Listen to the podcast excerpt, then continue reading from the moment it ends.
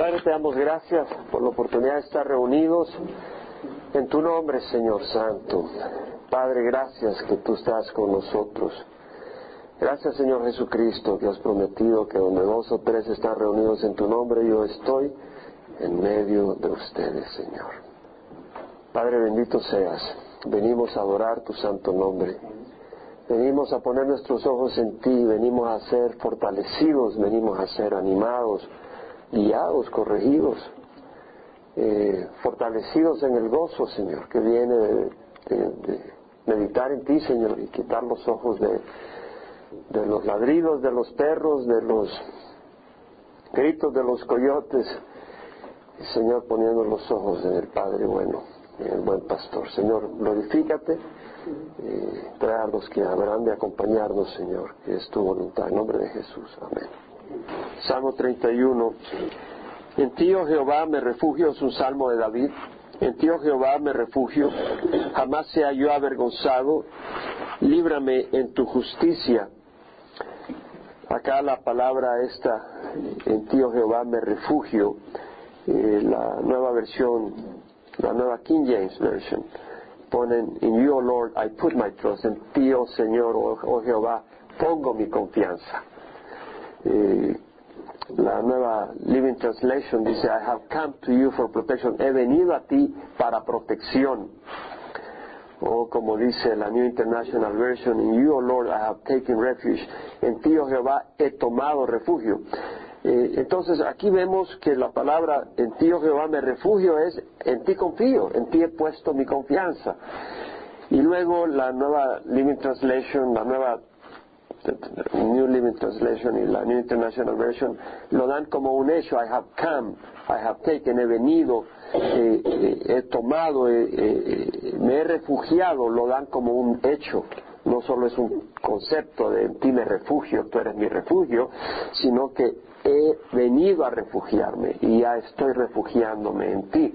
Ese es el verbo, de hecho, la palabra casá en el hebreo quiere decir buscar refugio o huir buscando protección, no, no huir ah, sin rumbo, sino huir hacia un lugar para refugiarte, como cuando están tirando balas y tú huyes hacia un edificio, hacia una cueva donde no te caigan las balas.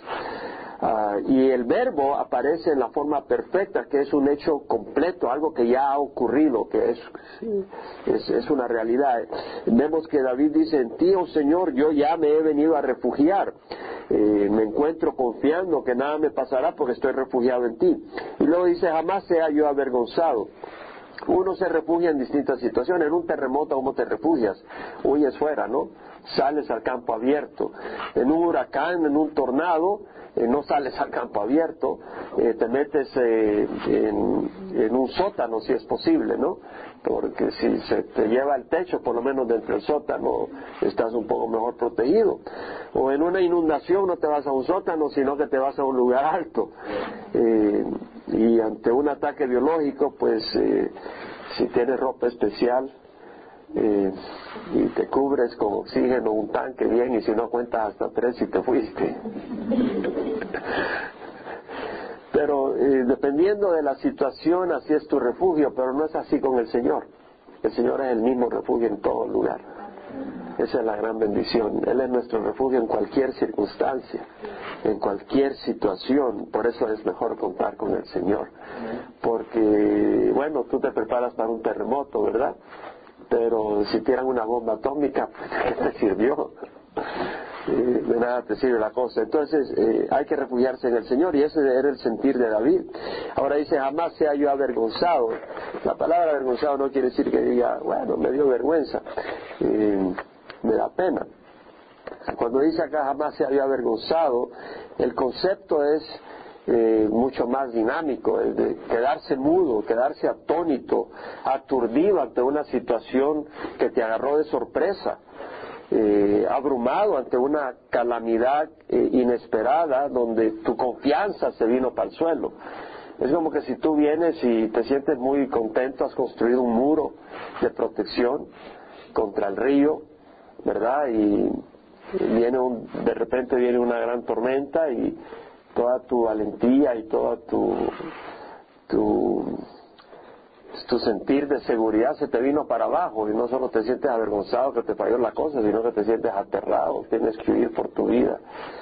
Eh, cuando un enemigo viene contra ti con toda la fuerza, con todo su equipo militar, y, luego eh, tú eh, le sales adelante y, te pones encima con mayor poder, él se siente desmoronado y no solo queda avergonzado, sino que tiene que huir desesperado por su vida y es en ese sentido, dice, jamás se haya avergonzado, o sea, yo he puesto mi confianza en ti, que no me vea desesperado, que no me vea eh, en una situación donde resulta que fue en vano y que he salido destruido, que mi esperanza fue en vano, que fue una esperanza falsa. Jamás sea yo avergonzado, líbrame en tu justicia. Interesante, líbrame en tu justicia. La palabra eh, justicia acá es sedaka, eh, lo mismo que Sedek, como Melquisedec, rey de justicia. Y Sedaka es una variación de esto. Y la palabra justicia acá es en el sentido de que tú eres un Dios justo, es decir, en el sentido no que págame lo que lo que me debes, no en ese sentido, pero en el sentido de que siendo un Dios recto, Él va a responder por los hijos que Él ama y que ha llamado y que ha prometido proteger. No les va a dar la espalda, porque Él ha dicho que a los que le buscan, Él los protege y pues aquellos que lo hacen a Él su Dios, Él va a protegerlos, Él no le va a dar la espalda. El darle la espalda sería algo totalmente malvado, siendo que Él ha prometido y que su carácter es estar ahí por nosotros. Entonces dice, líbrame en tu justicia, en tu rectitud, Señor. Inclina a mí tu oído. La palabra acá inclinar, en el hebreo puede significar inclinar, pero también significa turn aside, o sea, como cuando vas en el camino y, te desvías. Entonces dice, eh, agáchate a mí, o no necesariamente agáchate, pero mueve tu cabeza hacia mi lado para que me oigas. En otras palabras, desvíate para oírme. Eh, lo que está diciendo es, eh, olvídate de la multitud por un momento y fíjate en mi necesidad. Quiero que conozcas mi situación quiero que me escuches, que no sea yo una voz más dentro del grupo y como que es un ruido por todo, sino oye lo que, oye lo que me está pasando, conoce lo que me está pasando, e, inclina mi tu oído, rescátame pronto, en un sentido de urgencia. Eh, no puedo esperar esto más. Sé para mí roca fuerte, fortaleza para salvarme. La palabra fortaleza es un lugar eh, seguro, una, una, un lugar eh, protegido, militar, eh, que no se penetra fácilmente. Y ahora en el versículo 3 y 4 nos da, y en el 5 nos da la esperanza que tiene dentro de su crisis, tiene esperanza, y nos da la razón de ella. Dice, porque tú eres mi roca y mi fortaleza, y por tu nombre me conducirás y me guiarás. Entonces, la razón es, tú eres mi roca y mi fortaleza. Y por eso tú me conducirás y me guiarás por amor de tu nombre. La palabra es por tu nombre. o sea, por la razón de tu nombre, por la razón de tu carácter, que tú eres un Dios fiel. Y entonces tú me conducirás y me guiarás. Eh, ¿Por qué? Porque te he hecho de ti mi roca y mi fortaleza. Es decir, podía ser mi roca eh, la Iglesia Católica, podía ser mi roca Calvary Chapel. No, no, mi roca es Jehová. ¿Verdad? Mi roca es Jehová. Entonces dice, porque tú eres mi roca y mi fortaleza. Y eso es tan importante. Hay una diferencia tan dramática cuando salimos de la religión y nuestra fortaleza es el Señor. Y eso no lo entiende nadie hasta que uno viene al Señor. Uno no entiende, eso como es chino, no, no, no ve la diferencia, pero hay una gran diferencia. Y en Primera de Pedro, capítulo 2, vemos que Pedro mismo Dice en el versículo 6, pongo en Sion una, este, esto se encuentra en la escritura, pongo en Sion una piedra escogida, una preciosa piedra angular y el que crea en él no será avergonzado. ¿Verdad? O sea, no será decepcionado, no será desilusionado. El que crea en Jesús, Él es la roca. Entonces nosotros vamos a poner nuestra fe en el Señor. Dice, este valor, o sea, esta ventaja, esta promesa es para los que creéis. El que no cree, esa promesa no es para el que no cree. Jesús no es una roca universal, es roca para el que cree en Él. El que no se refugia en Él, Él no lo va a proteger. La piedra que desecharon los constructores es en piedra angular se ha convertido y en piedra de tropiezo y roca de escándalo. Es interesante cómo los hombres buscan héroes. Aún dentro de la iglesia tradicional vemos que están levantando figuras que sean un, una esperanza, ¿verdad?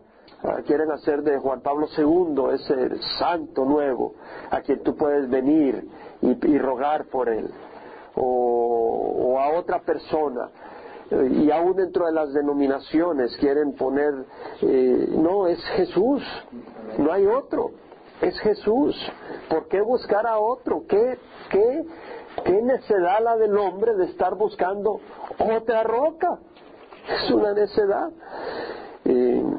Y interesante que dice, por tu nombre me conducirás y me guiarás. Eso fue lo que leímos en el Salmo 23 cuando dice, Jehová es mi pastor, nada me faltará en lugares de verdes pastos, me hace descansar, junto a aguas de reposo me conduce.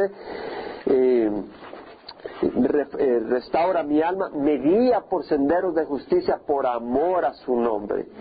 Una vez más, la guianza me guía por amor a su nombre. Por, su, por amor de tu nombre me conducirás y me guiarás. Aquí eh, en, en Salmo 23 dice, me guía por senderos de justicia porque Él es justo, Él es recto y Él quiere que nosotros caminemos por ese camino. Y acá dice, me guiará y me conducirá de la crisis esta. Él me va a guiar. Hay una crisis y en esa crisis Él me va a enseñar los pasos un paso tras otro, no somos títeres. Entonces vamos a tener que caminar en esta crisis. Vamos a tener que salir en esta crisis, pero va a ser conducido y guiado por el Señor si es que el Señor es mi roca y en quien me refugio. Porque tú te puedes refugiar en la carne, tú te puedes refugiar en tu inteligencia, ¿no? Te tienes que refugiar en el Señor y Él te va a conducir, ¿verdad? Ahora es interesante cómo te refugias en una roca, cómo te refugias en una cueva si hay, una crisis y tienes que huir a una cueva. ¿Qué es lo que haces? Entras ahí, vas ahí, ¿no? ¿Cómo nos refugiamos en Jesús? Venimos a Él. Dice la palabra en Juan 6, una promesa tremenda. Eh, realmente ese versículo cuando lo escuché me trajo tanta paz a mi corazón, tanta paz a mi corazón, esa promesa del Señor. Juan 6:37, todo lo que el Padre me da, vendrá a mí, y el que viene a mí, de ningún modo lo echaré afuera. Esa es una promesa increíble. Porque tú no tienes, si no existiera este versículo en la Biblia, yo tendría tantas dudas. Porque ¿quién es uno para que uno se salve? Dice uno. Pero dice acá, todo el que viene a mí, todo lo que el Padre le da viene a mí. Y el que viene a mí, de ninguna manera lo echo afuera. Porque es distinto al mundo, ¿verdad? Vamos a dar trabajos. A ver, no, tú estás medio feo. Tú, no, tú estás gordo. Tú tienes piel canela. Eh, tú eres chele tú eres negro, tú eres de tal lugar, o no le hablas el inglés bien, o hablas pocho, de cualquier cosa ya no entras. Le dice, todo lo que el Padre me da viene a mí, el que viene a mí de ninguna manera, lo echa afuera, porque he descendido del cielo no para hacer mi voluntad, sino a la voluntad del que me envió. Y esta es la voluntad del que me envió, que todo lo que Él me ha dado, yo no pierda nada, ¿Y tú crees que a Jesús se le pierde algo? No. No se le ha perdido nada. Sino que lo resucite en el día final, porque esta es la voluntad de mi Padre, que todo aquel que vea al Hijo, y como vemos al Señor a través de su palabra, Todo aquel que vea al Hijo y cree en Él, tenga vida eterna, yo mismo lo resucitaré en el día final. Tenemos esa promesa del Señor, esa esperanza. Ahora, hablando de vergüenza, porque vemos que eh, David dice jamás se haya avergonzado, recordemos siempre, y es tan importante recordarnos que debemos de ver las cosas en el contexto apropiado. Porque en Filipenses Pablo dice, conforme a mi anhelo y esperanza, en nada seré avergonzado. Filipenses 1.20. Conforme a mi anhelo y esperanza, yo sé que eh, en nada seré avergonzado, sino que con toda confianza, aún ahora como siempre, Cristo será exaltado en mi cuerpo, ya sea por muerte o por vida. Filipenses 1.20. Entonces Pablo sabía que no iba a ser avergonzado, pero no iba a ser avergonzado en qué sentido, que Cristo iba a ser exaltado en su cuerpo, por muerte o por vida. Entonces tenemos que entender, porque eso es bien importante, tenemos que entender, porque vamos a Hebreos 11, de que eso no quiere decir de que no nos van a pasar situaciones difíciles. De hecho, por seguir al Señor nos pueden pasar situaciones muy difíciles. En Hebreos 11:35 habla de aquellos que fueron torturados, no aceptando su liberación a fin de obtener una mejor resurrección. Otros experimentaron vituperios, es decir, insultos, azotes y hasta cadenas y prisiones. Fueron apedreados, aserrados, tentados, muertos a espada. Anduvieron de aquí para allá, cubiertos con pieles de ovejas y de cabras, destituidos, afligidos, maltratados, de los cuales el mundo no era digno, errantes por desiertos y montañas, por cuevas y cavernas de la tierra. Y todos estos, habiendo obtenido aprobación por su fe, no recibieron la promesa, porque Dios había provisto algo mejor para nosotros a fin de que ellos no fueran hechos perfectos sin nosotros. Eh, ellos eran aprobados, pero no por el mundo. El mundo se burló de ellos, el mundo los despreció. Sin embargo, ellos no fueron avergonzados. ¿Por qué? Fueron valientes. ¿Quién les dio la fortaleza? Era muy fácil negar al Señor en esas circunstancias. Era muy fácil dejar de confiar en el Señor en esas circunstancias. Pero Dios los fortaleció. Y ellos fueron fuertes. Entonces ellos se proclamaban siervos de Dios. Cuando vino el fuego, no fueron avergonzados. Probaron ser siervos de Dios. Vemos la diferencia. Entonces nosotros somos siervos de Dios. Y cuando vengan las crisis, es muy fácil hacerse para atrás. Pero Dios, si hemos puesto la confianza en Dios, Él nos va a sostener. Y no vamos a ser avergonzados en la crisis. En primera de Juan vamos a hablar de una vergüenza que van a tener muchos, que van a ser avergonzados.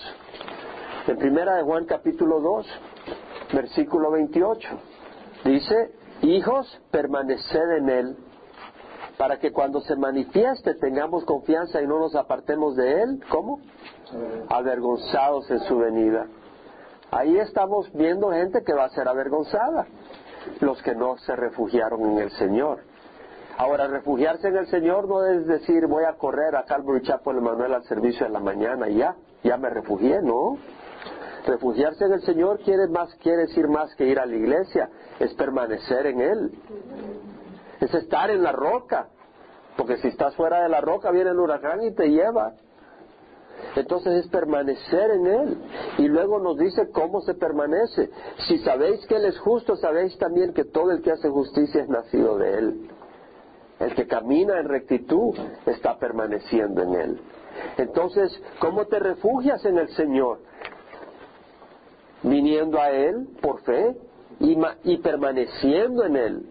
Yo soy la vid, mi Padre es el viñador, ¿verdad? Y nosotros somos las ramas. Y toda rama que permanece en Él, Él la poda para que dé más fruto. Y el que no permanece y se seca, Él la quita y al fuego. En el Salmo 84.11 dice, Sol y escudo es Jehová Dios, gracia y gloria da Jehová, nada bueno niega a los que andan en integridad. Sol y escudo es Jehová, gracia y gloria da Jehová, nada bueno niega a los que andan en integridad. Entonces vamos a estar en la roca, no vamos a ser avergonzados si andamos en integridad. Salmo 5, 11 al 12. Dice, alégrese los que en ti se refugian, para siempre canten con júbilo porque tú los proteges. Alégrese los que en ti se refugian, Salmo 5, 11 y 12. Alégrese los que en ti se refugian. Para siempre canten con júbilo porque tú los proteges. Regocíjense en ti los que aman tu nombre porque tú, oh Jehová, bendices al justo como un escudo lo rodeas con tu favor. Regocíjense en ti los que aman tu nombre. Refugiarse en el Señor es amar al Señor. Si tú no amas al Señor, ¿qué es refugiarse? Eso no es refugiarse. Tú dices, ay Señor, sálvame de esta situación, pero tú no amas al Señor, solo quieres que te saque de esa situación. Eso no es refugiarse en el Señor. Refugiarse en el Señor es meterse en Él. Y eso quiere decir de que no te confundas si van a venir pruebas. No te confundas si el mundo se va a burlar de ti.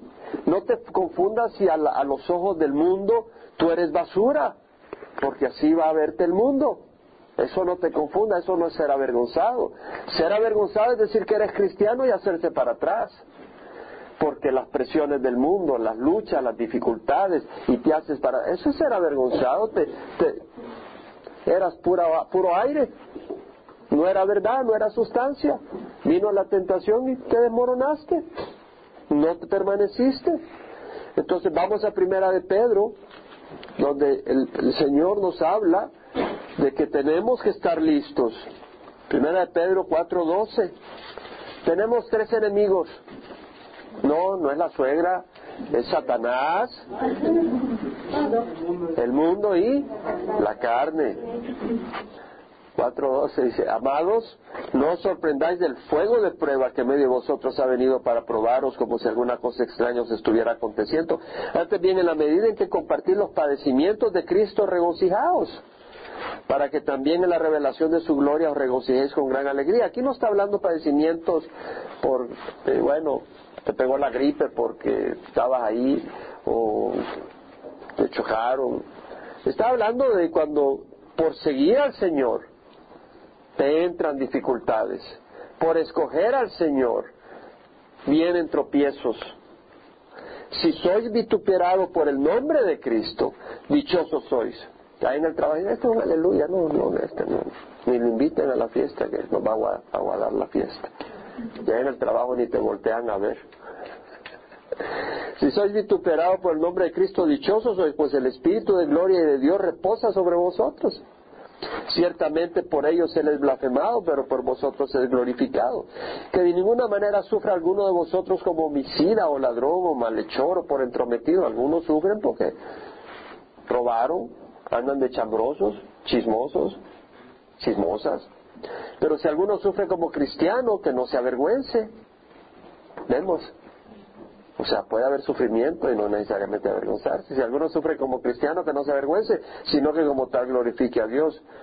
Versículo 19. Los que sufren conforme a la voluntad de Dios encomienden sus almas al fiel Creador haciendo el bien. ¿Verdad? Entonces, ¿qué? Eh, no hemos de avergonzarnos si sufrimos como cristianos.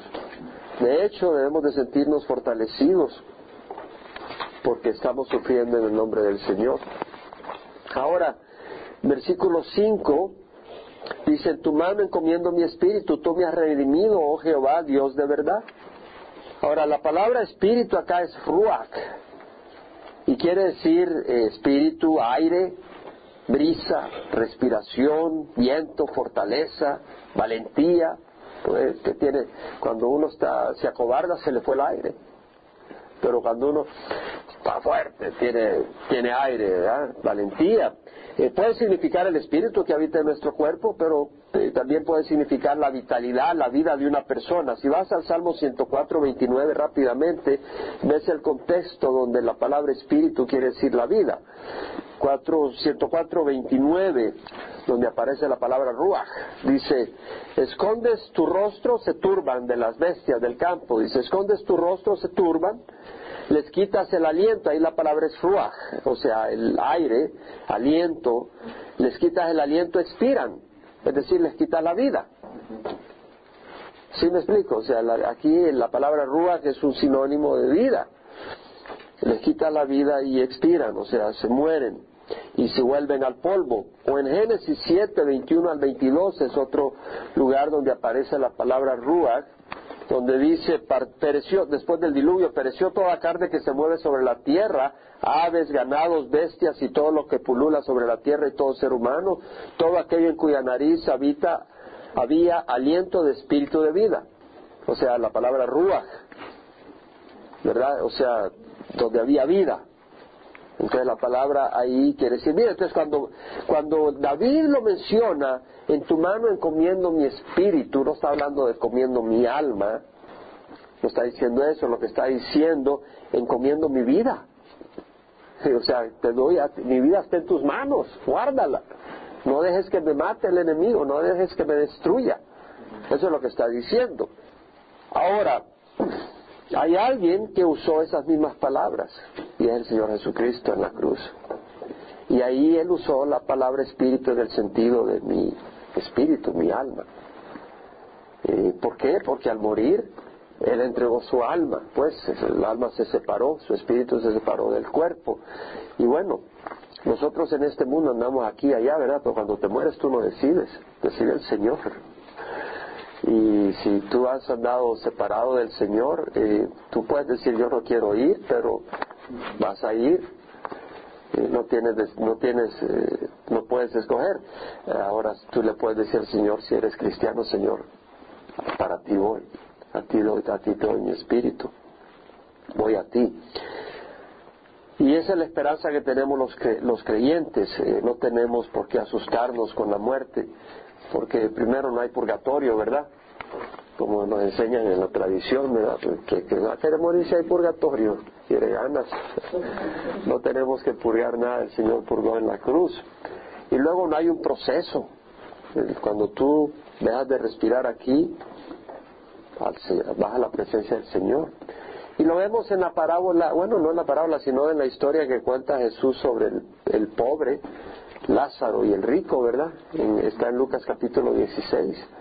Y el rico pues se vestía de púrpura, grandes banquetes, y el pobre estaba ahí, tirado a la orilla, buscando a comerse las migajas que caían ahí. Y vemos de que cuando se muere, eh, pues a él lo entierran, pero eh, cuando se muere eh, Lázaro, vemos que los ángeles del cielo lo llevan al seno de Abraham. ¿verdad? Y, bueno, el, rico está ahí que se está quemando en el Hades, eh, miserable, y dice, Señor, le dice a Abraham, Padre Abraham, manda a Lázaro que toque, con su dedo toque mi lengua, pues me estoy quemando. Y dice, no, eh, tú tenías tu buen tiempo, ahora él está descansando. Eso lo puedes ver en Lucas 16. Y eso era antes de que el Señor eh, llevar a toda la gente que estaba en, el seno de Abraham a la presencia del Señor, porque cuando Él ya pagó con su sangre en la cruz, ya se pudo abrir el cielo para, para aquellos que habían puesto su fe en Él. En Lucas 16, 16, 25 dice, Hijo, recuerda que durante tu vida recibiste tus bienes y Lázaro igualmente males, pero ahora Él es consolado aquí y tú estás en agonía. Entonces vemos de que lo que podemos esperar es consuelo y bendición. ¿Verdad? Ahora, David en su salmo, ¿verdad? Dice, tu mano es comiendo mi espíritu, tú me has redimido, oh Jehová, Dios de verdad. Tú me has redimido. La palabra redimir ahí significa pagar un rescate en muchas ocasiones, aunque se usa también en situaciones donde no hay un pago de rescate. Pero se aplica muy bien al Señor porque Dios nos ha redimido, Dios ha pagado un rescate por nosotros, ha pagado a su Hijo Jesucristo en la cruz para rescatarnos. Ah, ahora David, eh, no necesariamente, porque también se usa no solo cuando hay pago de rescate, dice, tú me has rescatado, oh Jehová, Dios de verdad. La palabra verdad allá, ahí, eh, emet, quiere decir verdad, fidelidad, confiabilidad. O sea, el Señor es confiable, el Señor es verdad, es decir, Él es protección, Él es salvación, ese es su nombre, y entonces Él es verdad, es decir, ese nombre se lleva a cabo verdaderamente en aquellos que le buscan. Dios es verdad, tú me has redimido. Ahora, en los versículos 6 al 7 vemos que eh, David expresa eh, la confianza en el Señor y entendiendo que Dios conoce su situación. Y eso es importante. Por un lado dice, eh, inclina mí tu oído, rescátame pronto. Pero en la medida que está orando dice, pero yo, yo sé que tú conoces mi situación. Muy importante, ¿verdad? Dice, aborrezco a los que confían en ídolos vanos, mas yo confío en Jehová. Me gozaré y me alegraré en tu misericordia porque tú has visto mi aflicción. Has conocido las angustias de mi alma. Aquí mi alma es de mi ser, de mi persona. Conoce mis angustias. Has visto. El Señor sabe nuestras angustias. Mira, nadie sabe los zapatos por los que andas. Nadie. Nadie puede saber exactamente la, cómo te sientes. Tú le puedes decir a alguien, a alguien cómo te sientes, pero no pueden sentirlo. Podrán sentir un poco, ¿verdad? Tener una idea, pero no tienen, no pueden. Solo Dios, pero el Señor sí. El Señor te conoce, el Señor ha experimentado toda crisis y Él es compasivo Dice, tú has visto mi aflicción, has conocido las angustias de mi alma y no me has entregado en manos del enemigo, tú has puesto mis pies en lugar espacioso. Dice, me gozaré me alegraré en tu misericordia. El versículo 7, la palabra misericordia es Gesed. ¿Puedes decir Gesed? Esa es una palabra muy clave en el Antiguo Testamento y, quiere, y quiere decir amor, pero amor de pacto no, no solo es un amor sentimental, sino de una persona que tiene un pacto contigo. Hay un compromiso y que no te va a abandonar porque hay un pacto, hay un compromiso, pero no solo hay un compromiso de que tengo que, sino que hay un amor y hay una misericordia, hay una compasión, hay, un, hay una ternura, hay, una, hay un espíritu compasivo hacia nosotros del Dios de pacto. Todo eso quiere decir esa palabra. Por eso ah, la añado. La palabra misericordia no es completa. Acuérdate que en el hebreo tú agarras una palabra y la palabra en el hebreo pues le ponen palabras en inglés o en español, pero no necesariamente son 100% equivalentes. Tienen que agarrar lo que más o menos se acerque. ¿Verdad? Pero aquí la palabra es todo eso, ese, ese amor, esa compasión, ese compromiso. Me alegraré en tu misericordia. Dios tiene ese compromiso con nosotros. Él ha dado a su Hijo Jesucristo. Imagínate qué gran amor. Y si cuando éramos enemigos fuimos salvados por su sangre, ¿cuánto más ahora? Que somos sus hijos. No nos salvará, dice Romanos. Ahora dice, ten piedad de mí, oh Jehová, porque estoy en angustia. Ahora vemos la condición emocional de David. Eh, eh, ¿Sabes qué? A mí me impresionaba muchas veces cuando, eh, sobre todo al principio de mi caminar, a veces veía personas que oye, miraban a otro, oye, pero pareces todo desinflado, ¿qué pasa? En victoria. Y tienes que poner la cara de hierro con una sonrisa plástica todo el tiempo. No, no, si, si también uno se aflige de vez en cuando. ¿Me entiendes? O sea, nunca se me olvida cuando vine a California, en el trabajo había una persona bella, pero un tremendo hermano, un bello hermano, siempre sonreía y todo, pero un bello hermano, y un día eh, dejó el trabajo y no sé qué pasó, y lo vi bien descorazonado, bien descorazonado, pero, pero en el suelo, le digo, ¿qué te pasa? Pero si tú estás fuerte, no, todo era pura apariencia, me dice. ¿Cómo es posible? Y es que el cristiano debe ser carne y hueso. O sea, porque andes así tristón porque te dieron cuatro, cuatro sopapos, ¿me entiendes? Y tú, dices, ay, te, con una gran sonrisa, no, que va, está todo dolorido, ¿no? No es así nomás. Pero el Señor sabe, ¿no? O sea, no tienes que tratar de impresionar a nadie. No se trata de eso. Ten piedad de mí, oh Jehová, porque estoy en angustia, se consume de sufrir mis ojos, mi alma, mi ser, mis entrañas. Mi vida se gasta en tristeza y mis años en suspiros. Mis fuerzas se agotan.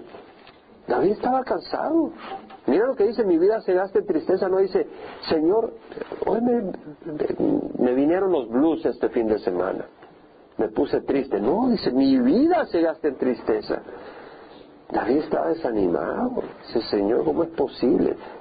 Me salgo de la cacerola y caigo en el fuego. ¿Cómo está la cosa así? Mis años en suspiros, dice. Y a veces, a veces se siente uno así. Viene, ¿no? Sales huyendo del IRS y te cae la migra.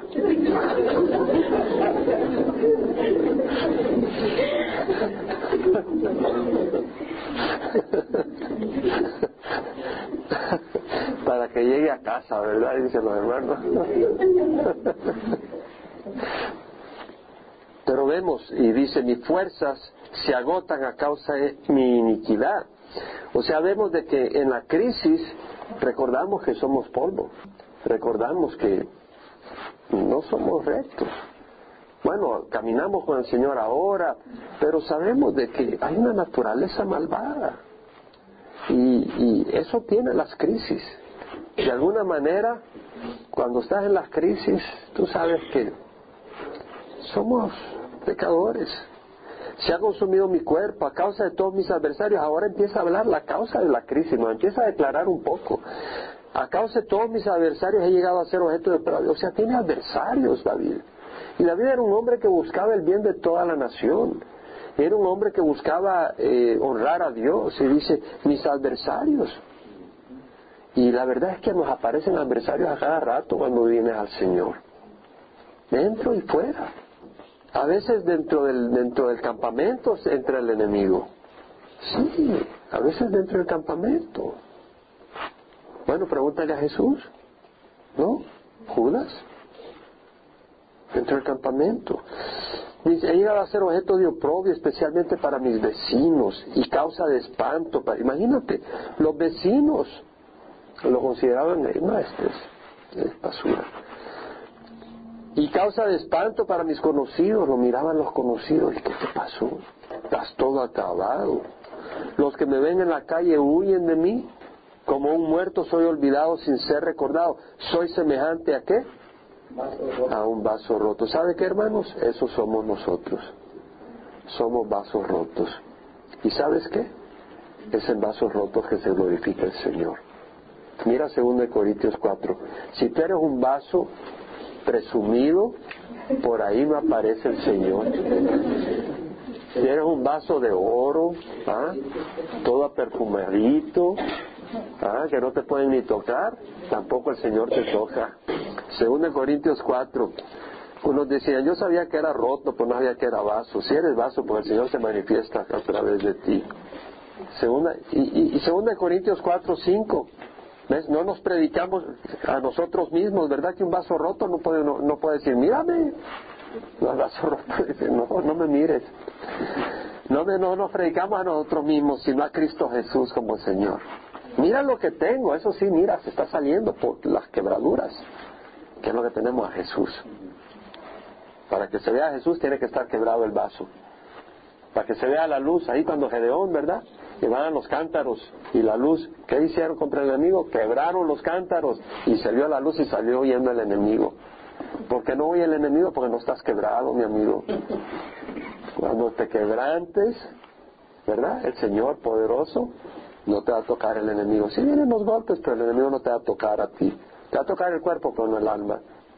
Dios que dijo de las tinieblas resplandecerá la luz es el que ha resplandecido en nuestros corazones para iluminación del conocimiento de la gloria de Dios en la faz de Cristo, es decir, la gloria de Dios se manifiesta en Cristo y Cristo en nosotros es la luz que fluye. ¿Tenemos este tesoro en qué? Vasos de barro. Vasos de barro. Y quebrados, porque eso es lo que dice Pablo, para que la extraordinaria grandeza del poder sea de Dios y no de nosotros. ¿Verdad? ¿Quién de nosotros puede decir, mírame? ¿Quién de nosotros puede decir así? Y si lo dices, vamos a tener lástima. Afligidos en todo, dice Pablo. ¿Ves? ¿Ah? Pero no agobiados. Ahora algunos de nosotros andamos afligidos en todos y agobiados, ¿verdad? Nadie sabe lo que es eso. ¿Verdad que nos agobiamos a veces? Yo quisiera decir como Pablo, afligidos en todo, pero no agobiado. A veces ando bien agobiado, hermano. Pero ¿qué? Tenemos que hacer lo que dice el autor de Hebreos, Hebreos 12, versículo 1. Puesto que tenemos alrededor nuestro tan grande nube de testigos, despojémonos de todo peso. Tenemos que despojarnos de todo peso y del pecado. No estamos hablando de dieta, hermanos. Ya hice todo peso. Estamos hablando del pecado y del pecado que nos envuelve y corramos con paciencia la carrera que tenemos por delante. Puesto los ojos en Jesús, el autor y consumador de la fe, quien por el gozo puesto delante de él soportó la cruz, menospreciando la vergüenza, y se ha sentado a la diestra del trono de Dios. Vemos, menospreció la vergüenza el Señor. Había una vergüenza en este mundo, ¿verdad? Pero él no estaba avergonzado. Él no se avergonzó, él fue fuerte. Por eso entonces tenemos que poner los ojos en Jesús. Tenemos que correr con paciencia la carrera. Tenemos una carrera y va a haber dificultades y tenemos que poner los ojos en Jesús. Pero no nos ponemos los ojos en Jesús nos vamos a agobiar, porque las aflicciones vienen por todos lados. Pero dice, poniendo los en Jesús, el autor y consumador de la fe, quien por el gozo puesto delante de él soportó la cruz menospreciando la vergüenza y se ha sentado a la diestra del trono de Dios. Considerad pues aquel que soportó tal hostilidad de los pecadores contra sí mismo, para que no os canséis ni os desaniméis en vuestro corazón. Entonces vamos a tener tribulaciones y algunas las trae el enemigo. Algunas no las traemos nosotros por nuestra necedad, pero otras las trae el enemigo. ¿Verdad? Satanás puede traernos problemas y, y nosotros y, tal vez no nos damos cuenta pero es una guerra espiritual verdad tal vez queremos ir a un retiro y se nos arruina el carro y, luego nos llamó alguien o te llamó una novia verdad y que es mala mala cosa pero te llamó en ese momento y ya estás ahí que no vas a retiro. Pero eh, tenemos un enemigo entonces, eh, Pablo acá dice afligidos en todo, pero no agobiados, perplejos, pero no desesperados, perseguidos, pero no abandonados, derribados, pero no destruidos, llevando siempre en el cuerpo por todas partes la muerte de Jesús. La vida del cristiano no es, eh, no es, eh, eh, ¿cómo se dice?, un esplendor de este mundo. La vida cristiano hay un gozo, hay una coinonía, hay una hermandad, pero hay mucha dificultad, hermanos. Yo quisiera decirle algo distinto, pero no es así. ¿Verdad? Y realmente estamos acompañados de hermanos y hermanas que pasan por mucha dificultad. ¿Cierto o no? Y es que muchos venimos al Señor cuando la dificultad nos ha golpeado, ¿verdad? Entonces vemos de que eh, somos un pueblo que sufre. Y bueno, Dice Pablo, llevando en el cuerpo por todas partes la muerte de Jesús para que también la vida de Jesús se manifieste en nuestro cuerpo. Y eso es una verdad. Jesús se va a manifestar en nuestras vidas si somos vasos quebrados. Si somos vasos quebrados, no vasos presumidos. Jesús se va a manifestar. Yo lo puedo ver, a veces voy y, tal, vez comparto con alguien y realmente ando todo quebrantado y lo único que digo, Señor, voy porque te amo y porque quiero ser de ánimo a alguien, pero yo no puedo hacer nada. Y, tal vez comparto con alguien y, el Señor se mueve. Y estoy convencidísimo cuando salgo de ahí que fue el Señor, porque estoy todo quebrado. Pero es así como se mueve el Señor. Si tú no eres un vaso quebrado, el Señor no se va a mover en ti. El Señor se mueve en vasos quebrados. Es en vasos quebrados que se mueve. Nosotros que vivimos constantemente estamos siendo entregados a muerte por causa de Jesús, para que también la vida de Jesús se manifieste en nuestro cuerpo mortal. ¿Cuándo escribió ese salmo David? Cuando estaba quebrado. ¿Y a quién trajo bendición? A todos nosotros y por generación tras generación tras generación. Lee los salmos de David, son tremendas oraciones y promesas de bendición. ¿Y a quiénes bendice? ¿Cuándo los escribió? David no los escribió cuando estaba todo tranquilo, cuando estaba asustado el pobre. Y muchas veces cuando nosotros estamos angustiados, Dios se manifiesta de una manera especial. Si estamos en el Señor, si no estamos en el Señor, no. Pues si estamos en el Señor, en las crisis, Dios se manifiesta de una manera muy especial. porque he oído la calumnia de muchos. El terror está por todas partes. Mientras traman juntos contra mí planean quitarme la vida, hermanos, la calumnia es de Satanás. Y nosotros debemos de lavarnos los dientes con pasta espiritual todos los días. ¿Sí? Porque es fácil hablar lo que no debemos de hablar, decir lo que no debemos decir, murmurar lo que no debemos de murmurar. En Levítico 19 ya lo leímos la vez pasada. No andarás de calumniador entre tu pueblo, no harás nada contra la vida de tu prójimo. Yo soy Jehová. No odiarás a tu compatriota en tu corazón. Podrás ciertamente reprender a tu prójimo, pero no incurrirás en pecado a causa de él. No te vengarás, no guardarás rencor a los hijos de tu prójimo, de tu pueblo, sino que amarás a tu prójimo como a ti mismo. Yo soy Jehová. Eso es lo que Dios espera de nosotros. No calumnia, no murmurar, no tijerear a otra persona, no ponerla en luz oscura. Eso no es para el cristiano. Ahora, el terror está por todas partes mientras traman juntos contra mí, planean quitarme la vida, pero yo, Jehová, en ti confío. Digo, tú eres mi Dios, en tu mano están mis años, líbrame, en tu mano están mis años. Mira, mira que David dijo, en tu mano, en tu mano encomiendo mi espíritu, y ahora dice, en tu mano están mis años. Nuestros días están en las manos del Señor. Nadie nos va a quitar un día de nuestra vida si estamos en el Señor. Líbrame de la mano de mis enemigos y de los que me persiguen. A resplandecer tu rostro sobre tu siervo. Es decir, es como cuando el Señor nos voltea a ver a nosotros con su sonrisa de Padre, de amor. Señor, volteame a ver como un Padre que tiene poder, que me protege. volteame a ver, mírame a mí. Sálvame en tu misericordia. Oh Señor, no sea yo avergonzado, porque a ti clamo. Se han avergonzado los impíos que descienden en silencio al Seol. Enmudezcan los labios mentirosos que arrogantes hablan contra el justo con soberbia y desprecio. Asegúrate que si tú caminas, si al Señor hablaron mal del Señor, no esperes que hablen bien de ti. Si el mundo habla bien de ti, preocúpate, porque no, porque no estás con el Señor. El mundo no va a hablar bien del cristiano. Ahora no digas, bueno, este es un ratero, porque sería otra cosa. Pero podrán decir eso porque no sea cierto. Si así es cierto y es otra cosa. Ahora, de las conspiraciones de los hombres, tú los escondes en lo secreto de tu presencia. Perdón, versículo 19, muy importante. ¿Cuán grande es tu bondad que has guardado para quién? Para los que le temen. Ahora, ¿qué es temer al Señor? Porque temer al Señor, Proverbios 8, 12, perdón, 13, dice, el temor de Jehová es aborrecer el mal.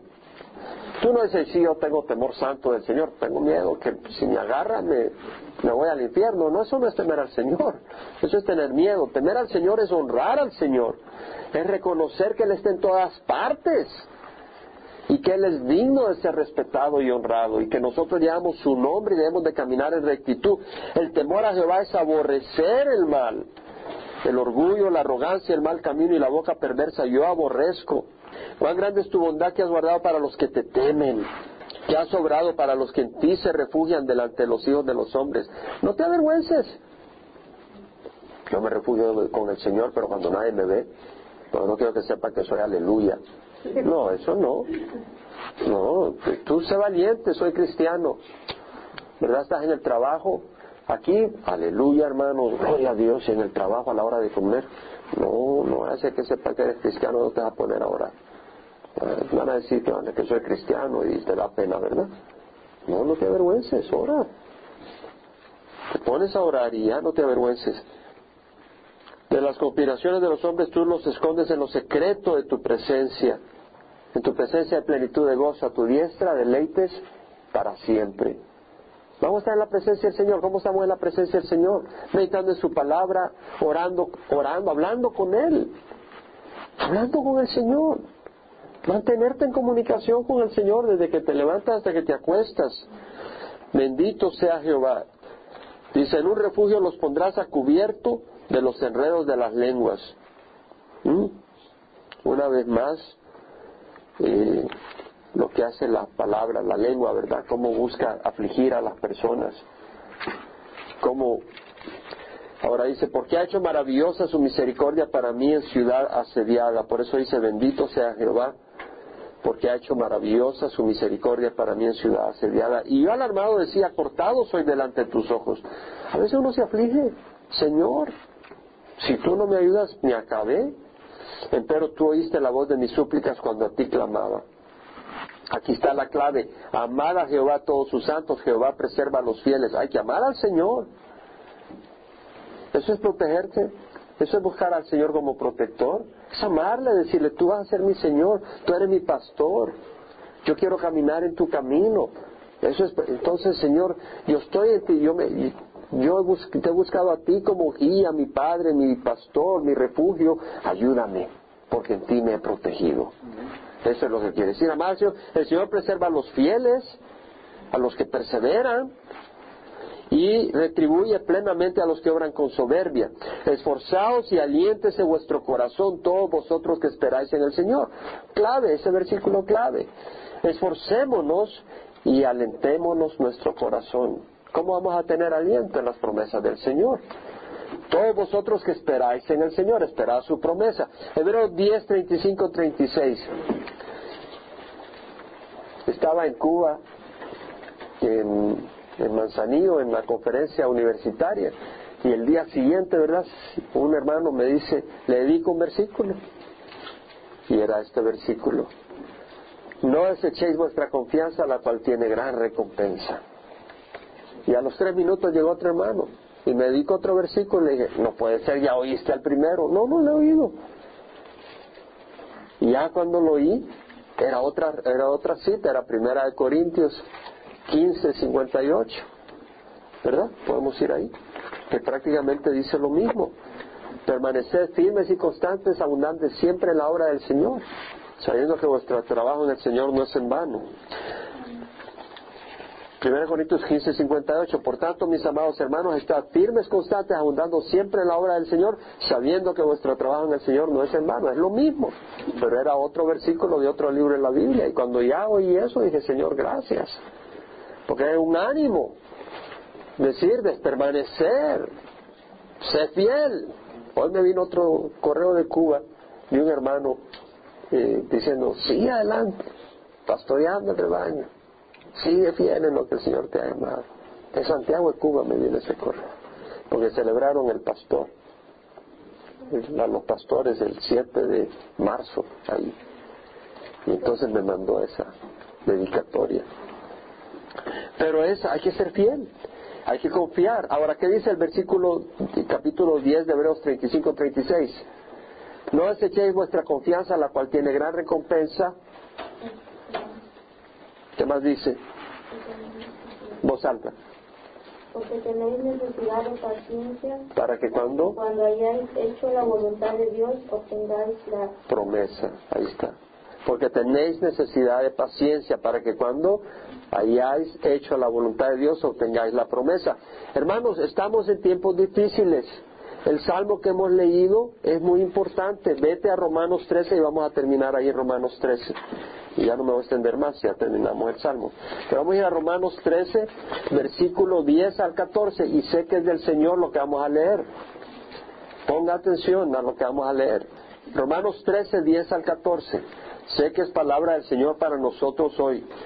El amor no hace mal al prójimo, por tanto el amor es el cumplimiento de la ley. Hacer todo esto conociendo el tiempo que ya es hora de despertaros del sueño, porque ahora la salvación está más cerca de nosotros que cuando creímos. La noche está muy avanzada. Hermanos, hay maldad por todos lados, realmente. ¿Cierto? Hay maldad por todos lados. Dentro de los que se llaman cristianos, dentro de los que se llaman cristianos hacen una de cosas, se hacen una de cosas dentro de los que se llaman cristianos, que no puede ser. Y más afuera todavía, la noche está muy avanzada y el día está cerca. Desechemos las obras de las tinieblas y vistámonos con las armas de la luz. ¿Por qué vamos a ser probados? Ya sea por pruebas, dificultades, de todo tipo que tal vez Satanás nos tira para desanimarnos, para hacernos actuar en la carne. Entonces, si actuamos en la carne, vamos a ser avergonzados como cristianos, porque no te va a decir que no eres cristiano y te vas a avergonzar. No, tenemos que caminar rectamente. Desechemos las obras de las tinieblas y vistámonos con las armas de la luz. Andemos decentemente como de día, no en orgías y borracheras, promiscuidad, promiscuidad sexual y lujurias, no en pleitos y envidias. No puede haber pleitos. Antes bien vestidos del Señor Jesucristo y no penséis en proveer para las lujurias de la carne. A cerrar. Padre, ¿cómo te necesitamos, Señor? Mira la necesidad que cada uno pueda tener, afligidos por todos ángulos, presionados de distintas áreas, perseguidos tal vez por nuestra fe. Señor, que no desmayamos, pero que, que nos mantenemos en ti, porque tú nos has prometido que todo el que viene a, todo el que viene a ti jamás será avergonzado, todo el que cree en él no será avergonzado, y todo el que invoque el nombre del Señor será salvo. Pero Señor, la promesa no quiere decir que no vamos a sufrir en esta carne. El Señor dijo, no temáis a los que puedan destruir el cuerpo, más bien temed al que puede mandar el cuerpo y el alma al infierno. Entonces, eh, tenemos que entender que estamos dispuestos a pagar un precio. Eh, puede, vamos a pagar un precio. No, este mundo no nos va a recibir con aplausos.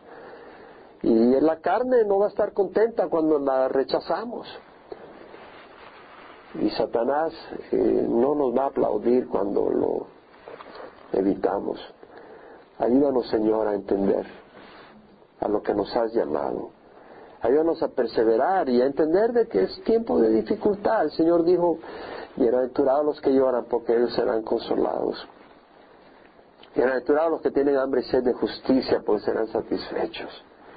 Bienaventurados los de puro corazón porque ellos verán a Dios. Bienaventurados los misericordiosos porque ellos recibirán misericordia. Bienaventurados los pobres de espíritu porque ellos es el reino de los cielos. Bienaventurados los humildes porque heredarán la tierra. Bienaventurados los que procuran la paz porque serán llamados hijos de Dios. Bienaventurados cuando os vituperen y digan todo género mal eh, contra ti por causa mía, porque así trataron a los profetas que fueron antes de vosotros. Y Señor, eh, se enseña un evangelio en muchas iglesias, en muchos lugares donde todo es chiste y sí hemos reído un poco, pero porque Señor, tú sabes que te pedí que me ayudaras a, a levantar los corazones de mis hermanos, porque hay tantas cargas y tantas dificultades, y a veces nos abrumamos. Y necesitamos, Señor, recordar de que hay una esperanza y que somos amados y que esto solo es temporal y que tú vienes pronto por tu pueblo. Refresca cada corazón. Tú sabes, Señor, las necesidades que hay. Tú sabes las necesidades, Señor. Y yo te ruego que le pongas una sonrisa en el corazón de cada uno, Señor. Una, una esperanza. Y, Señor, que ninguno de nosotros sea avergonzado. Esa es mi oración, Padre.